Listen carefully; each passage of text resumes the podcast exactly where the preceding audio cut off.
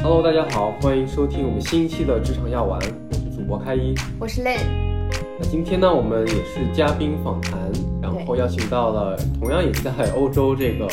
生活过的 Sonia 啊、和我们做这期的节目。那 Sonia 现在是在北京一家互联网公司做 HR，啊、也特别巧，然后她也是呃，像我和另一样，之前在上海也工作过一段时间，然后搬到北京来。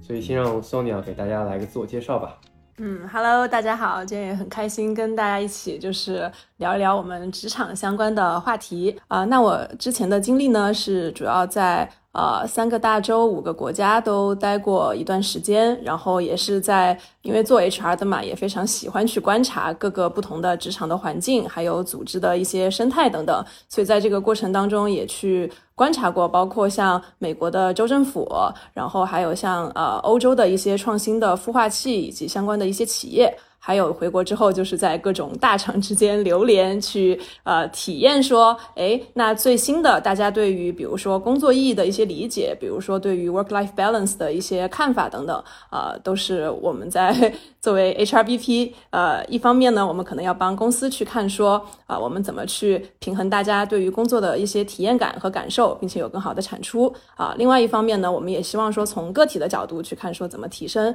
呃大家整体对于工作的一些意义感，能够更加有自我实现的一些感受程度啊。大概这个是我的一个自我介绍。哦，赞赞赞！哎呀，我们我们职场要闻终于吸引到了 专业人士的关注了。对，然后然后我们也是接着呃上一期我们放了这个关于呃瑞士欧洲的这一期嘛，然后正好也是可能是 Sonia 在就是欧美中国都看过，嗯，所以是很很很高兴能够邀请进来。是的。那那令我们我们今天的话主要主题准备讲什么呢？其实我们今天就是，嗯、第一方面是想跟 Sonia 分享一下她自己在整个的职场过程当中，她自己的一些感受和体悟。其实我们也是想沟通一下，比如说在未来的五到十年当中，我们还是在一家企业工作，但是我们的工作形态是否会因此而发生一些变化，然后是否会有一些更有意思的工作形态出现？嗯嗯，对，我觉得特别是在呃疫情和全球化的背景下，就是如何协作，是不是可以呃不用去公司工作，然后等等这种呃新的组织方式，对可能我们想要探索。对，对，哎，这里我就有一个问题想问 Sonia，就是包括说，其实你也是就是才回来没多久嘛，然后你做的也是 HR 的这个工作，那你在这个过程当中，而且又是在疫情期间，你在招人的过程当中，会否会遇到一些情况是，比如说候选人他可能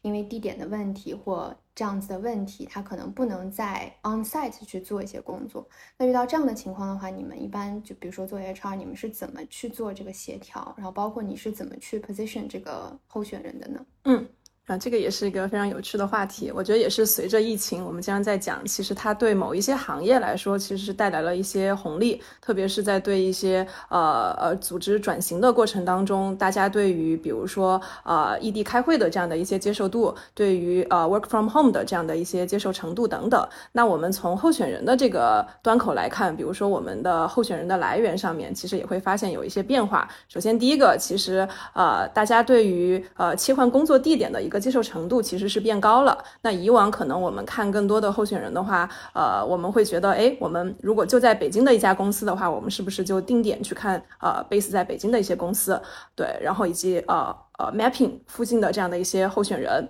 呃，那现在的话会发现，不管是说从呃大城市，就是回到新一线的这样的一些人，那我们会可能会考虑在啊、比如说呃杭州，或者说在成都，或者说在西安这样的一些地方啊、去放呃有一些可以单独闭环的这样的一些业务，那这样可以满足我们的这个呃。人才的这样的一个供给，对，呃，那另外一方面，其实也会发现说，也有非常非常多的呃一些优秀的候选人，他愿意从比如说同样是上海、深圳这样的一些一线城市来到北京，或者说就是在大城市之间就是去呃切换，或者说他是从新一线城市呃，因为感觉到说相对的业务发展的速度呃跟他的预期有一定的这个差距，所以他会愿意去呃再去换回到大城市去迎接一个呃更高的呃 scope 的这样的一些工作。啊，所以这个是人才来源的一个面向。啊，另外一个是从我觉得从海归人才的这个面向去看吧，就是也是因为疫情，我们也听说非常多的硅谷公司就是已经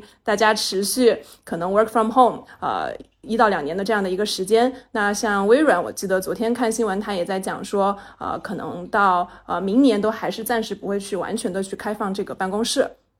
这样一个状态呢，我们就会发现，其实有非常多的一些本来处于观望中的硅谷的这些华人工程师呀，或者说呃相关的 IT 的这样的一些人才，呃，大家其实会越发的去观望，说有没有更好的机会可以回国，因为第一个可能真的是有点无聊。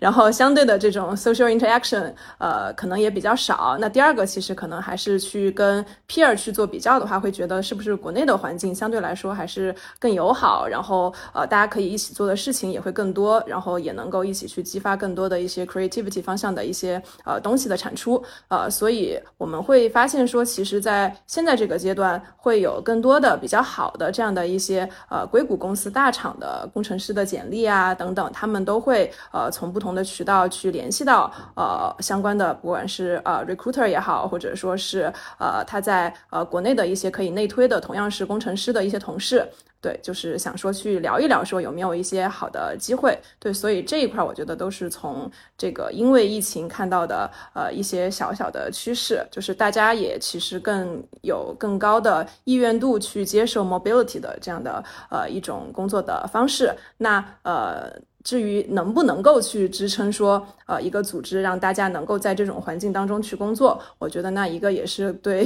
IT 的，对吧？就是这种组织变革的一些挑战，它是对数字化的这种能力方面的一个呃挑战。所以那其实不管是我们看到的像 Zoom 的这些股价的这个大涨也好，或者说相关的这种协同类的这样的一些管理的 To B 的一些啊 software，它是怎么去呃在这个阶段也是得到。了一些红利也好，呃，都会去看说它其实是在去攻克说，呃，更灵活的组织它是有什么样的一些方式啊，帮助我们的管理者去做管理。对，然后呃，还有一块的话，那可能是说，呃，比如说那个时差的问题，对吧？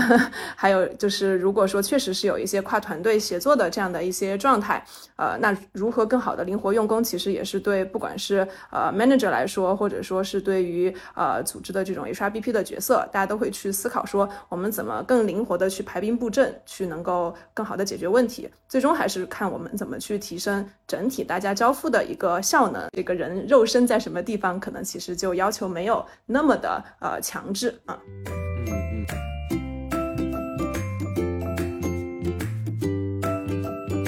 对，很有意思。对，然后就跳回到前面那个 Sonia 的经历，可以再跟我们分享分享。就是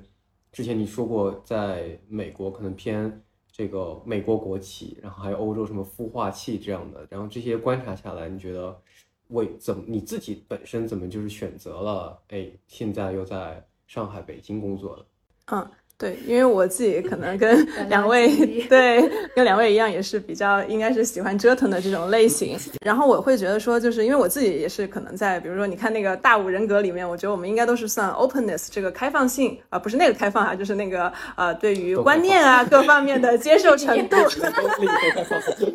对，就是这个维度上，我觉得应该是维度呃呃分数应该会比较高的呃一类特质的呃人群。对，然后所以我应该是在过去。两年时间回到。我看三年回到国内也换了三个城市，之前是在呃回国的时候就回成都，然后呢又来了上海，因为工作调动，然后后来跳槽又来了北京。对，就是反正就是一年一换，没有一个非常呃具体的说要 settle down 在什么地方的呃一个呃一个要求吧。对，然后也会有很多人问说啊，那你会不会考虑要在呃北京、上海常住？要不要在这里买房？呃，我我我对我来说，可能我目前我还真的没办法去。给到一个 conclusion 去说啊，未来三到五年，我知道 I see myself somewhere，就是在某一个确定的这样的一个城市。对，那再回到呃呃，就是就是 tracing back to my 呃那个 learning experience 的话，那我可能是两年也是换了快四五个国家的样子，就是每隔半年就在搬家，每隔半年就在搬家，然后就一直在呃西班牙呀、法国，然后美国就。德国换来换去，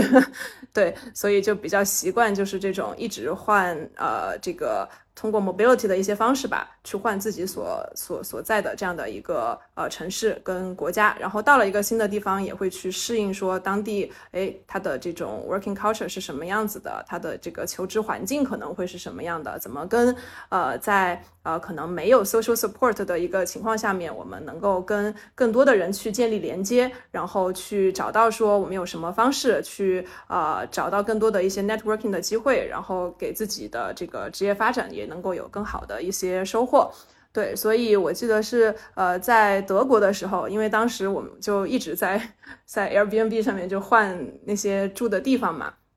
然后其实会结交到一些非常有趣的一些室友，呃，其中有一类人我就会印象非常深刻，那他们就是一些呃欧洲的 engineer，他们可能是来自于东欧的一些国家。对，然后呢，他是每隔一个月他就换一个呃国家去居住，但是同时呢，他又有一份工作，他的工作其实是呃他的这个雇主是来自于美国的硅谷的一些公司。对，那他其实是有点像类似以一种呃外包 outsourcing 的一个方式。呃，去做一些需要去完成的一些编程的交付，啊，对，但是所以对他人在什么地方其实是无所谓的，所以他们就非常潇洒的可以就是拉着一个旅行箱，可能每一个月他就说，哎，我要去换一个国家去住一住，去体验一下。呃，所以他每天可能他会自己安排六到八个小时的工作时间去做相应的一个呃美国那边的工作的按时的一个交付，但是与此同时他自己呢也会有一些呃 personal life 他想要去追求的一些。呃，旅行的一些愿望也好呀，或者说去增长见识的这样的一些呃事情啊，然后会通过比如说旅游的方式，就在欧洲的各个城市就是辗转，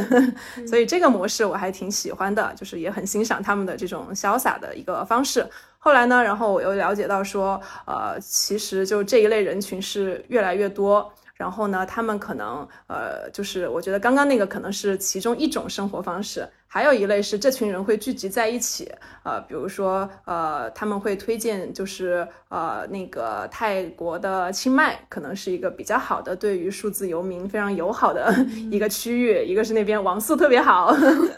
然后呢特别多的咖啡厅，就是适合就是大家去讨论非常多的一些东西。啊，因为有时候你可能其实就是需要一部电脑，然后去。啊，有有好的这个无限量的电的供应，有好的咖啡，对吧？保持自己工作的一个 energetic 的状态啊，还有就是好的风景。对，那清迈反正是一个大家比较推荐的一个地方。现在国内好像也有一些小小的趋势，开始大家可能去往三亚呀，或者说对往海南的有一些比较偏僻的地方，可能也会去看一看。然后我们之前面试的时候也会看到嘛，就是当然那个可能是另外就是求学方面的一些那种趋势吧，就是可能对于想留在美国的一些呃。呃呃，专业不同专业的这样的一些同学来说，他们发现可能还是写码是最快留在当地找到工作的一个好的出路，因为毕竟岗位会有那么多，呃，他就哪怕是流水线的，就是但是总会有新的这个岗位流出来。对，所以有很多我记得还面过一些学土木工程的呀，或者说他本身是学数据分析，或者说他甚至是学文科专业的。啊，然后可能在呃那个呃实习了一段时间之后，选择再去念一个 master，还是回归了就是码农的这个 求职的生涯。有的他可能就说，我为了跟我的工程师男男朋友就是呃一起就是在这边能够有更好的一个发展，他可能会选择就再读一个 master。对，以前我会，我以为是想看懂呃工程师男朋友的。啊，这可能是你的理想。对，以前我就会想说，就是呃，就发现说，大家其实对于求学的这样的一个选择，不同时间段，然后学什么东西，可能以前我会觉得啊，那就大家按照该有的时间节点去选就好了。那现在也知道说，还有一类人，对吧？他的一个 alternative 的选择是，呃，不管什么时间学代码都不晚。真的是这样子。对，很有意思。对，就感觉是我们今天聊的这个未来的这个工作的模式，灵活用工，它可能。不仅表现在嗯职场上，可能延伸在教育上啊，成人教育我可以更灵活的去呃重新回炉再造，把你的数据课，把你的数据课再拿出来卖一卖。对，所以它是一个很长的这个链条。对对对，所以我觉得可可以聊的另外一点就是说，那嗯，我们可以自己分享一下，如果是我们现在的这个岗位，未来五到十年，哎，你可能期望。一些灵活性体现在哪里？嗯，那比方说从我的角度来说，呃，就我我之前是很纯粹的一个工工程的岗位，现在可能是偏呃数据科学、数据分析，然后我也挺同意，其实这种岗位的话，也不一定说你要绑定在某一个地点。那虽然是呃中中国政府实际上把这个 IT 从业人员定义为农民工，对吧？但是和咱们和农民工兄弟呢，就是不太一样的是，他们还是需要在一个工厂或者在一块呃固定的场所去做做一些事情。那我们呢，可以通过这个互联网和网络，在任何一个地方产生价值。呃，然后，所以我畅想自己未来五到十年，我确实觉得有这种数字游民，然后并且很多国家也开放了这种数字游民特别的签证，所以可以很轻易的去，比方波罗的哥啊，或者 Estonia 欧洲这些地方去去工作，然后呃，丰富自己的生活体体验，其实也是比较符合工程师的一个性格特点，因为工程师本身也是呃和。其实和农民工也差不多，就是 喜欢喜欢创造啊，不太喜欢去管一些呃制度流程。对，实际上是一个偏无组织、无无组织的那种模式。那在这种情况下，其实哎，能够体验不同的生活状态，实际上是一个加分点。那其实我之前在东南亚，有些公司也会有 office 设立在巴厘岛哦，他其实用这个来吸引这些很有创创意的这些。工程 R R R N D 的人人士，对吧？那可能未来可能能够做到更进一步，就是说我可能这边也不一定有一个实体的一个 office，或者我也可以有，或者是一个小的。那我可以给你一些项目，你可以去轮流去去换。那甚至是其他的家庭匹配的一些，如果你是有 family 的话，那可能也可以有相应的这种 program。你可以说，比比如说某些国际学校在很多地方也有点，那你也可以。把你的孩子带了，换一些地点，然后甚至是很多的课程，可能也可以在网上这个开设。对，当当然当然就是说到这边，我可能，嗯，对于工程师来说，其实另外一点就是，当这种数字游民产生的时候，我不知道就是社交的形式啊，或者需要的另外一边的稳定感是怎么解决的。比方说，你会有固定的邻居，或者我有生活模式是日固定的，这可能是一个顾虑。嗯，对，所以。这可能是我畅想的一个，作为工程师的话，我觉得是实现这个是非常，嗯，有有逻辑性的，可以实现的。嗯，因为刚才 Sonia 分享完以后，我其实就在想问他一个问题，就是因为他讲的很多东西，其实我觉得更大程度上是，比如说像工程师，就我可能不依赖于我跟人沟通或交流的这样的一个工作，其实他可能就是，比如说我想要在不要在这个地方，我 work from home 或我 work from anywhere。都比较容易实现，然后我就在想说，哎，像我这种本来是一个运营的角色，你觉得你自己对，就是可以达到我的我的工作可能更多的是，比如说我要跟很多不同的人去打交道，然后我要做很多项目管理的东西，然后最后要把比如说我的产品或我的项目就是弄上线，或者是怎么样，就如果是这样子的工作的话，我是不是就是相对来说会更难一点？因为我可能是需要跟不同的人打交道，当然有一个方法可以解决，就是如果我们的比如说通讯工具足够让我，比如说开一个线上的会议，然后所有的事情都能够在线上完成，那当然是没有什么问题。但我就在想说，有一些我之前经历过的一些工作经历，它需要就是有线上线下的这种联动，那可能这种时候就可能还是需要你在某一个地方就是做一些什么样的事情。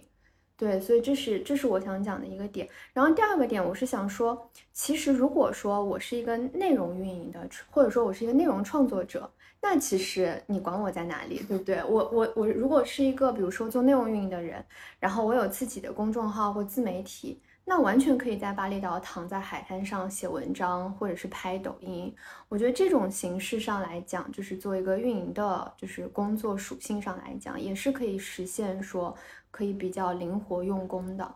嗯，但是我觉得从现在的整个的，就是大公司或互联网公司的模式来讲，就是如果说是非这种，呃，就比如说工程师类的工作，你想让比如说这种运营或市场或公关，然后在家就在家办公或在某一个地方办公，我还我觉得还是相对比较难的。然后还有一个点就是我我也想提的，就你刚刚讲的，就是如果说大家真的是不在某一个地方，因为我觉得公司一个很大的呃作用是，它其实像是一个社会形态，就是大家每天有一个地方可以去。然后你在那里会形成一个社会群体，但我觉得这个可能跟社会学跟心理学都有相关。那如果你真的，比如说在某一个地方，比如说你就在家，或你在某一个小岛上或什么样的地方，你可能会一直有一种不 stable 的状态。那大家的心理上会不会产生一些影响？包括你的归属感从何而来，会不会带来更多的心理问题？这种的，我觉得是值得探讨的。或者就像刚刚孙姐说的，就是。有部分人选择清迈是一个好的一个那个工作地点，对。然后，那你去清迈的咖啡厅，如果你发现百分之六十那个咖啡厅里的人是你的同事，那就不是咖啡厅了，那就是你的职场了。对，就是有点像是一个小小的 WeWork 嘛。对，像一个 小的 Co-working space。对，所以可能不是你个体说你跑，你你也不太可能跑到一个很偏僻的地方，可能也是一群人，我们决定，哎，我们现在在这个地方可能工作个。呃，半年，然后每个人可能有每个人的目的，但都选择了那个地方。嗯，在至少在那段时间，可能也可以形成一个稳定的社交圈。对，或者就像 Sonia 说的，就可能在这个过程当中，慢慢的进化到有不同的城市或不同的国家，他们会形成一些固定的 community。然后呢，你的工作属性可以支撑你在各个的 community 之间来回的切换，或者是 travel around。这个说不定对大家的。比如说心理健康或能够社交、认识更多新的人，反而是有帮助的。因为其实如果大家一直都在同一个工作地点，然后见同样一波人，其实人会有那个疲惫感，或者说是你觉得好像生活变得无趣或无聊。所以，如果我们畅想的这个形式能够真的 run 起来，在未来的话，其实说不定反而是一个非常有趣的一个社交的一个小的社区，对吧？我觉得你刚刚讲的那个点也会就是让我想到说，其实它也会是一个比较好的创业的风口。对，真的，大家互相之间认识了以后，就变成一个可以互相去聊很多 ideas。然后就像你说的，可能这种东西的根本能够支撑大家去做这件事情，是你有创作的灵感。或你这件事情是创作，不管你写代码，还是你做一个什么项目，或者是你做内容创作。对，都是在 create。对，因为现在很多都在讲说啊，咖啡厅它可能会承担一些这个第三空间的这样的一个职能嘛。对，然后也有非常多的像这种创业的 community，它可能其实也想要去啊把这一些人给吸引起来，或者怎么帮助他们更好的建立连接。但是可能实际在做这一块的呃 vendor 也好呀，服务商也好，其实应该还比较少。对，嗯。哎，我突然想到，其实开一之前的工作是在 WeWork 那个环境当中嘛。那比如说你在 WeWork 工作的时候，你会感受到，比如说你周边的人，他们很多是来自于不同公司嘛，他可能就是在那里租了一个小的位置，然后很多人在那边工作嘛。你觉得你你会跟他们之间有那种互动，然后或者说是有交流吗？他们都是一些什么样的人？他们的心态是怎么样？你有了解过？嗯，国内的 WeWork 的话，可能他们也会主动去组织这种呃交流活动，但是感觉参与度没有那么高吧。至少我没有特别的了解到其他的公司，嗯，他们究竟是怎样的。嗯，呃，然后也应该是也是因为疫情原因，可能之前 WeWork 可能是在这个。Working space 里面会有 Happy Hour，可能不同公司的人都可以去参与，是因为 Happy Hour，我喝点啤酒。对对，但是嗯嗯，就是我至少我没有去了解到，但是我观察到的是，有一些人他会自己一个人去租一个。呃，空间在里面，嗯，然后他就他里面堆满了东西，可能也是一个主播或者直播 UP 主什么的，但他就是一个人待在那个里面，他觉得这个是就是属于他的一个工作的环境吧，呃，然后我觉得这个呃，除了我们说到我我们是用人单位的一个员工以外，还有一批人可能是呃小作坊、小而美的公司，或甚至是个体的自由职业者，那他们其实。某种程度来说，更加追求这个，或者觉得这个对他们来说更合适，这个我觉得是也是一块。嗯，未来就是随着可能是自由职业者，我觉得也会拓展，那这个灵活用工的需求和配套资源应该也会得到拓展。嗯，明白。不同的城市工作或者生活，有没有比如说你觉得哪个城市你相对来说更喜欢，或你在那里跟不同的人打交道，你有一些什么？就从你 HR 角度或者说你看人的角度上来说，你有什么自己的偏好或者一些感受吗？了解这个点还蛮有趣的，因为我当时回成都的时候，然后我。选择就是觉得我现在到时间可以留下来的一个原因，其实也是因为当时参加了成都的很多创业的社群的活动，然后他们是在比如说腾讯里面的孵化器也好，或者说他可能是在呃就是周围有一些当地的组织者，他可能会做一些创业周末呀，或者说是 startup grind 呀，就类似这样的一些活动，然后我就去参加了一些，然后发现说，哎，这它整体就是这种不管是呃硬件的这种资源的这种配套，还是说是呃人连接，就是最终。重要的这样的一些人的这个活跃的程度，呃，跟我在呃德国柏林感受的，就是我会觉得比柏林好像会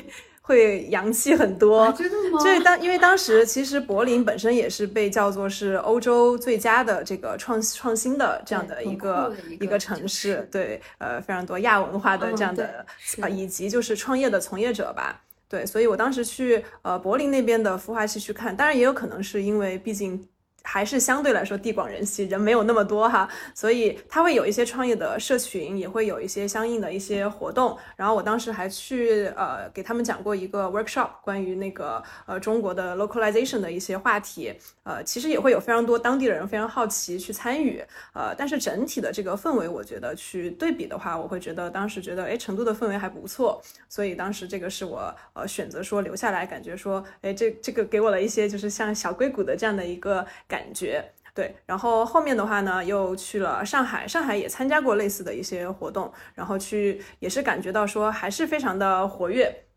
然后它的话会有比较多的是那种外企的一些公司，它可能是在呃中国代表处，也许就是一到两个代表，呃或者说它可能有一到两个工程师，有这样的一些群体，然后他们会相互抱团，然后就形成呃一些交流的一个小的一些组织，对，然后所以呃那个环境我觉得也还不错，呃来了北京之后，其实我也在想这个问题，有去找相应的一些。环境 去看说有没有一些呃类似的一些组织，因为我想理论上面其实这里人才就是 IT 类的可能是最多的，应该会有更多的就是想去碰撞想法的这样的一类人，呃，也可能是还没有找对方向，呃，还有一个原因，我觉得也可能是疫情，就是有很多 线下的这种 networking 可能减少了。对，所以相对来说，我觉得反而在北京没有去感受到说特别多的这种。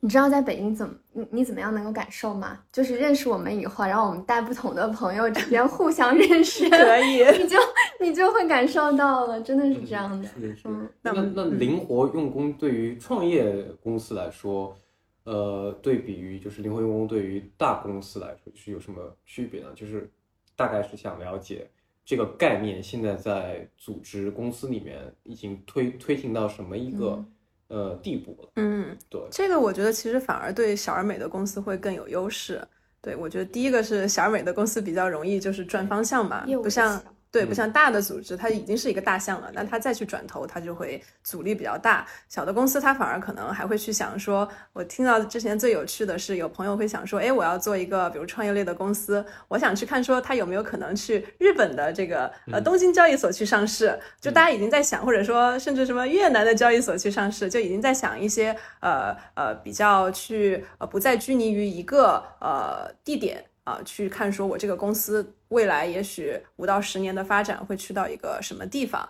对，那另外的话，其实就是从呃有一个概念，我觉得从对个体或者对组织来说都可能可以去想的，它有一个叫地理套利的一个概念吧，就是包括说，其实对于一个商业组织来说，如果你想要实现盈利的更大化，去提升你的整体的这样的一个 margin 的话，呃，可能也许税收的一些政策也好呀，或者说每个地方不同的对于创业公司的一些 policy 的一些这种激励的程度，那可能其实。实也会是综合考虑的一些因素，所以他们像有一些这个呃数字游民的达人，我听说就是在因为呃爱沙尼亚它是一个比较欢迎这种呃数字游民的一个国家啊，对，所以呃他们是有有一些比较达人类的呃一些嗯这种小的公司吧，就可能 创始人他会把自己的一些生活花销的部分，他就用呃呃这种公司的他自己公司的这样的一个公费，走爱沙尼亚的这个他的公司的这个卡去走掉，想去躲躲也不算躲避吧，但是可以去避就是这个百分之二十的这个个人所得税的这个部分。对，大概会以这样的一些呃，就是高端玩家的方式去做一些类似的一些操作。对，那同样的可能其实呃，像税收啊，或者说甚至有一些补贴啊，它可能也是对于各个呃城市也好，或者说甚至对到某一些区域也好，它可能都有一些不同的政策。那这个可能其实是去定位说这个国呃这个这个公司可能一开始要开在什么地方，就可能要提前一步去想的，可能先收集一波。相关的信息可能去判断说，到底我的公司成立在哪个位置是最好的啊？了解，就听上去灵活用工是个体和公司也是最最大化自己的一些利益的一个一个方法。是啊，了解。对，然后像因为本身也是之前他们讲这个概念的时候讲的更多的其实是比如说呃呃像地理套利这个概念嘛，他会讲说，比如说美国的呃当地人他可能他。去看牙齿，就是说，呃呃，这个医疗的这个部分，因为在当地看病可能会非常的贵。他们发现，其实像墨西哥的这个呃医生的技术也还不错，他们可能飞到墨西哥去坎昆度个假，顺便补个牙，然后把整体的花销算下来回去，呃，就整个假期加上补牙的费用，跟他在当地去看一个牙齿的费用可能是差不多的。对，所以就是会发现说，呃，那除了就是类似的这种玩法之外。啊，医疗、教育，然后或者说各个领域，衣食住行，可能都会有一些呃比较有趣的一些点吧。所以这个是另外一群我看他们那些玩家会会考虑的一个部分。比如说，哎，我我我会固定在不同的国家有一些我我想要去做的一些。呃，个人的 personal 的一些项目，比如说，呃，看牙齿的是一部分，对，有一些是做医美的，会去一些地方，对，然后还有的可能是，呃，比如说他自己可能小孩去做国际教育，也许又会选择一些其他的 location，就是大家已经不再去考虑说我要完全的，比如说以呃我自己是固定在一个城市的这个概念去想说。呃，我以后要买什么样的学区房呀？或者说，就是呃，我要怎么去呃，基于我现在的这个城市去呃，为自己争取相应的一些权益，而更多的去看说，我可能在呃呃不同的这些呃很大的一些选择的这个铺里面去看说哪些可能呃，我就选每一个细微选项的对我来说最好的一个部分啊。嗯，很有意思，就相当于如果如果你有海淀区的户口的话，你其实可以。其实也没什么用，我 没有过，我可以全全球的来思考，我的生活，我的这个子女的教育，我的工作，对我的收入，然后医疗，我是如何可以在全世界可以分配的？是的，如果是能达到这种状态的话，那就是配套起了这个用人，对吧？灵活用工，这样对于一个人才的吸引力还是非常大的，我觉得。嗯，同意。对，像他们也会，呃，比如说也会去算嘛，就是像他如果拿一个正常码农的一个薪资，然后可能，呃，或者说美国一个 junior 码农的一个薪资，然后但他可能是在泰国生活。对，其实整体来说，对他来说，他还能就是存下一笔呃不少的钱，还能在当地买房，或者说去实现更多的一些呃人生理想。我觉得其实某种程度上也是有一定的这种反叛精神吧。就是与其你在一个区域去不断的卷自己，强迫自己卷，也许也有更躺平的一个方式。但是这个更躺平的方式，可能是基于说呃自己要先去做相应的一些设计跟规划啊。嗯，就特别适合我们这种爱折腾的 群众，是吗？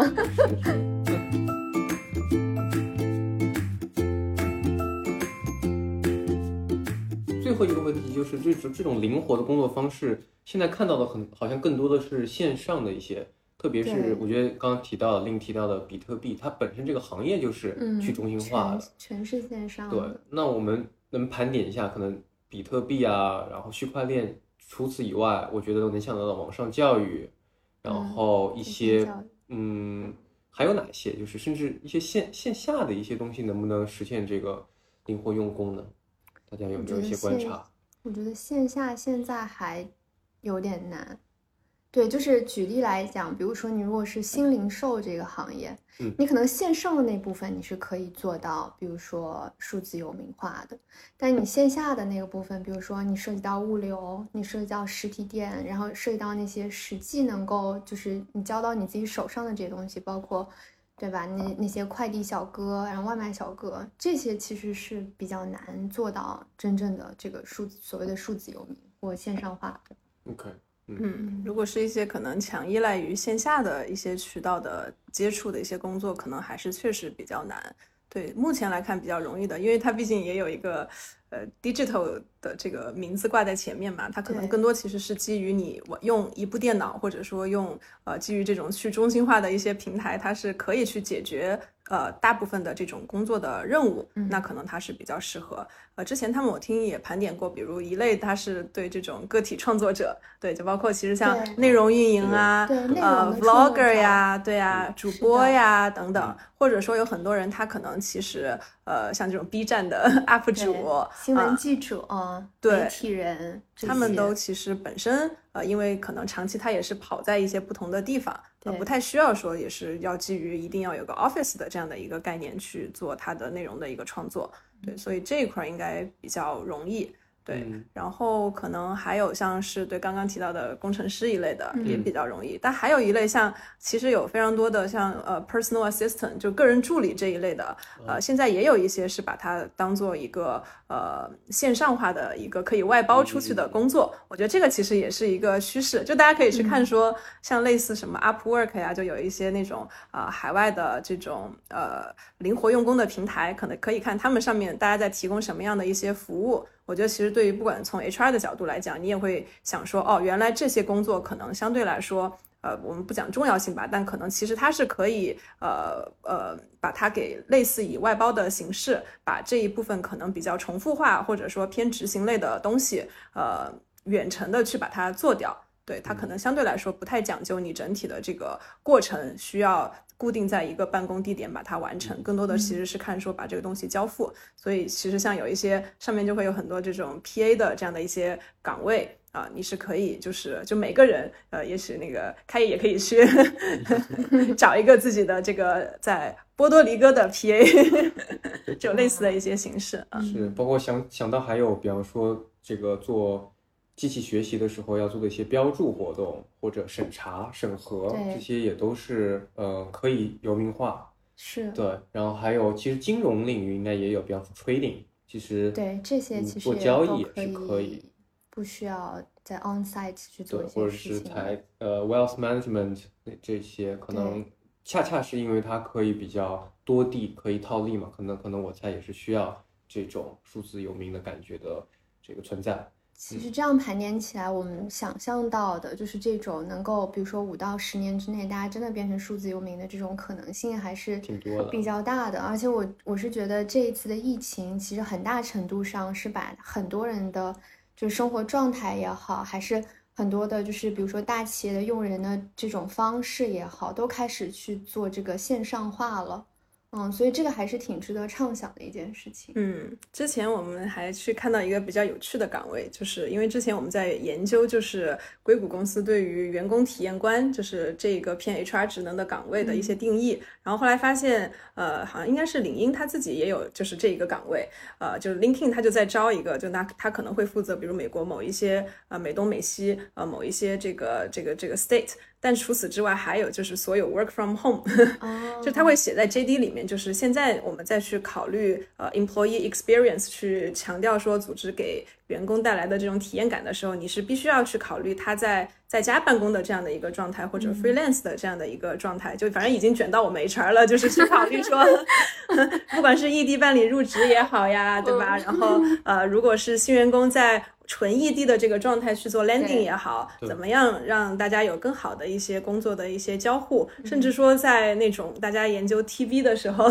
现在还有很多 YouTube 的 video 会教大家怎么去做这个 Zoom 的 team building。对，那天我还看了两个挺有意思的，它可能是让大家一起，可能基于 Zoom 的这个窗口啊，然后大家要完成一些在家的一些游戏的任务。啊，或者说怎么让会议的这样的一个形式变得更加的有趣，而可能不是仅仅的去做 report 的这样的一一一个关系，对，都还挺有意思的。对，我觉得就是可以预想下来，就是说，因为这样的一些情况，我觉得大量的内容创作者他们会有更多的创作的空间，然后我们会看到大量的，比如说艺术作品、音乐，然后包括说有一些画，甚至就因为现在 NFT 嘛，就很多艺术家我会把自己的画做这种线上化，所以我我是觉得说这种艺术类、创作类的东西会大规模的对爆发出来，那很多人可能会在这件事情上去获得更多的报酬，然后或者是。以此为生，对。然后第二的话，我觉得就是，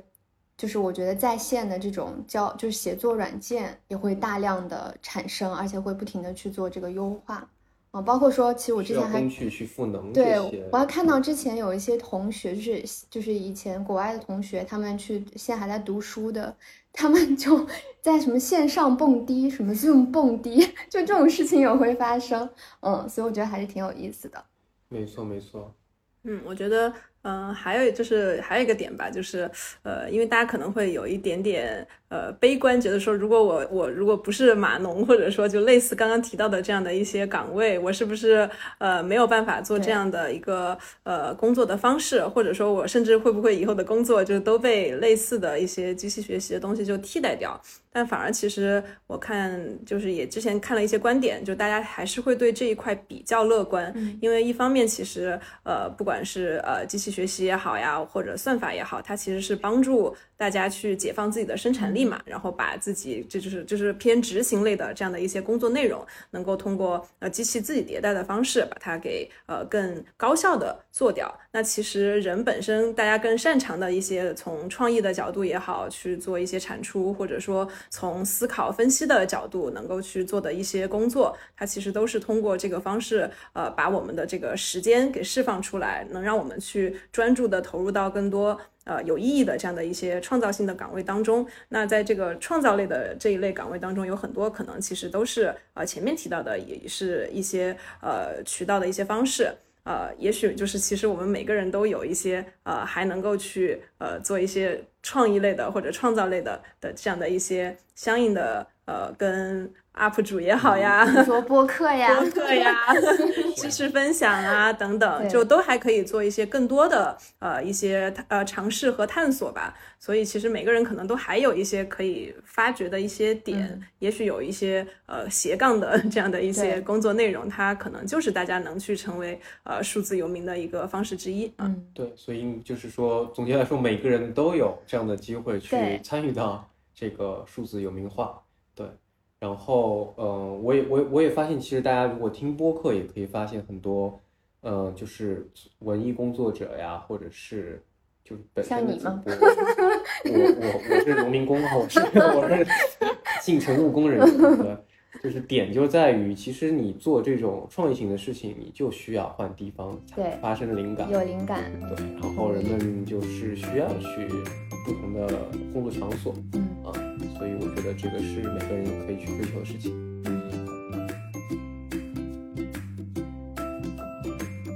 好，那今天最后的话，会让那个 Sonia 照例问我们俩，呃，就一个问题，是有任何问题想问？我或者另一个，我可以参考一下之前嘉宾问的一些问题吗？没关系，你随便想到什么，对，都可以问。嗯，啊，就如果那不设限制的话，就是让大家可能回到刚工作的状态，重新选择一份工作，两位可能会对什么工作比较感兴趣？哦，这个问题很有意思哎，你先回答吧，我想想。这个冷不丁的 Q 我一下？嗯，我会。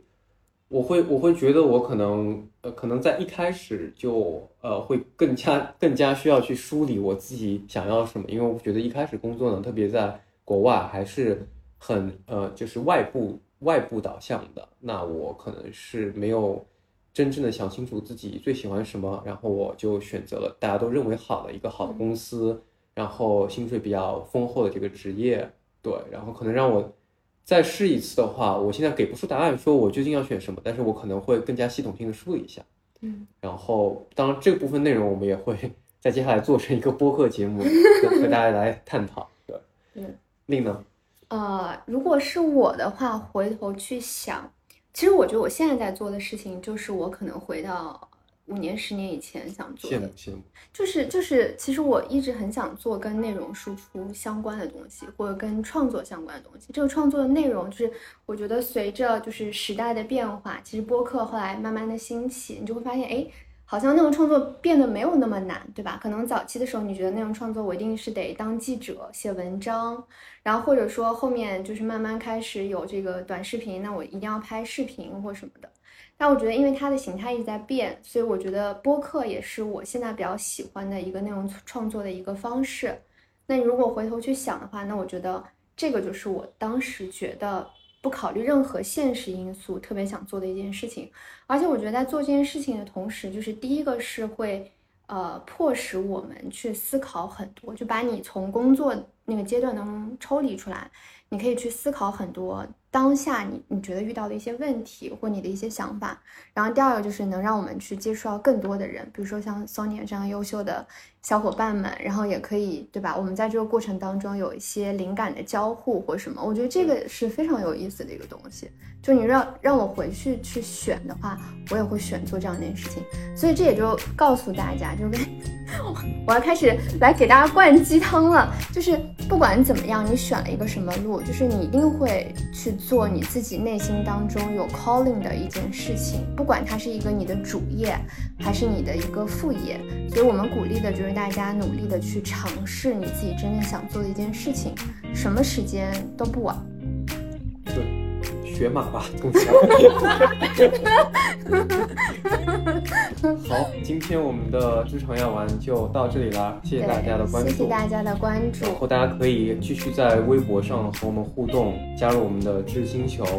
呃，然后对这一期有任何的反馈呢，可以留言和告诉我们，发邮件等等。对，我就再补充一下，就是呃，接下来的话，我们也会注重跟听众之间更多的这样的一些沟通和交流。所以除了知识星球以外，我们也会接下来的时候去做一些就是微信的交流群。那我们也会在这个过程当中把我们的嘉宾，然后加入到这个就是交流群当中。那在这一期节目当中，大家有一些什么想法，或者是有一些想要沟通的方式，我们也会创造更多的通道，让呃我们的听众和我们，包括和我们的嘉宾之间来建立起一些沟通的桥梁。这个也是我们职场药丸。最早的时候想要做的一件事情，嗯，所以希望大家保持对我们节目的关注。然后今天非常感谢 Sonia 能够来做客我们的节目，然后给我们贡献了这么好的内容，嗯，也谢谢两位，谢谢，嗯，那大家再见，我们下期再见，拜拜。